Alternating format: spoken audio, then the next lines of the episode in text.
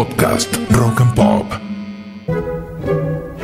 Se conoce como turbulencia a la agitación o movimiento desordenado de moléculas en un fluido.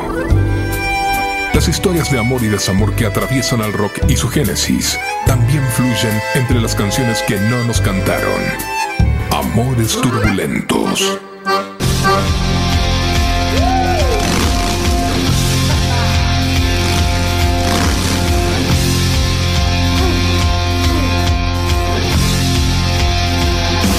Y vamos a empezar así, con los tapones de punta, como hicieron ellos, porque si una historia tiene que ser explosiva, tiene que empezar de esta manera.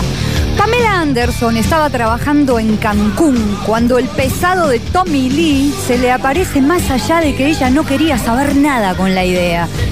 Ya se habían cruzado por primera vez en una disco de la que Pame era socia. Pero como sus amigas estaban aburridas y se fueron temprano, exactamente a la una y media de la mañana, el flechazo, y en este caso en la nuca, llegaría poco después. Y fue en Cancún.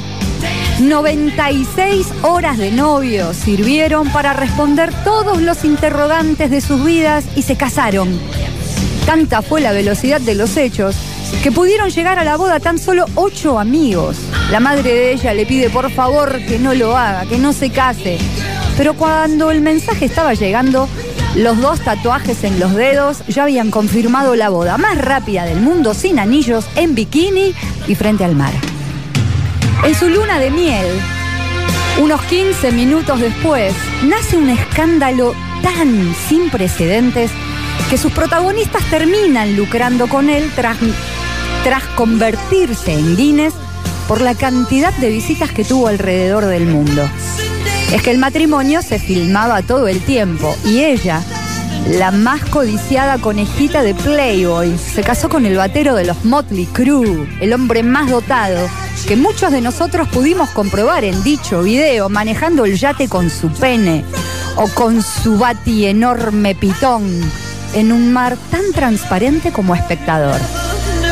Pero ¿cómo es que ese vinilo marcó, ese video, perdón, marcó un récord? ¿Ellos lo publicitaron vendiéndose de ese modo? No, de ninguna manera.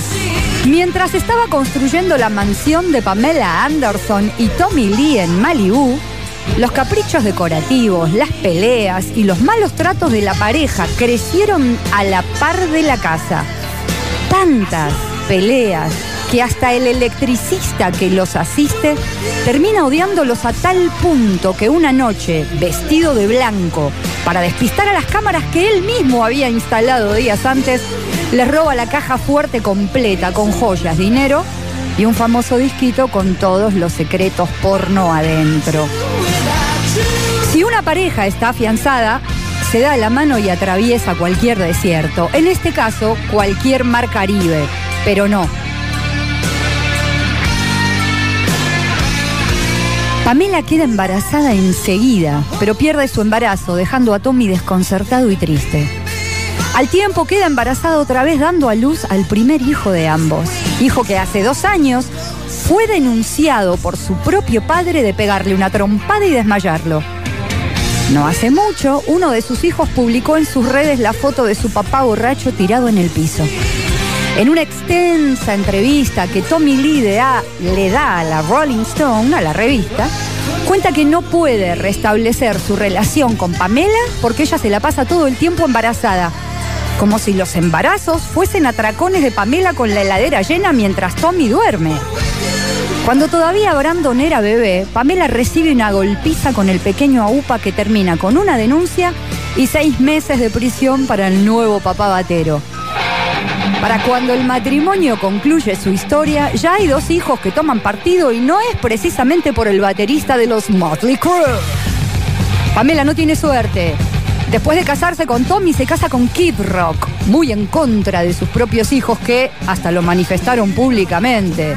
El matrimonio se deshace a los cuatro meses, como si los pibes lo supieran. Cuentan las malas lenguas de los medios que una vez se cruzaron Tommy Lee y Kid Rock y ambos, en nombre de Pamela, se dieron una trompiza, una murra tan impresionante que el chisme llegó acá. Cinco matrimonios lleva Pamela al momento y contando.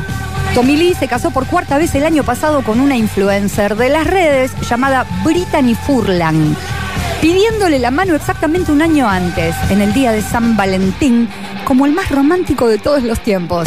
Tal vez el personaje que Motley Crue le ofreció se lo comió crudo y la indisciplina que vemos es lo que quedó de la sombra de Tommy Lee. Borracheras, agresión, mala conducta, escándalos y pérdidas como para hacer una película y por supuesto, la hicieron.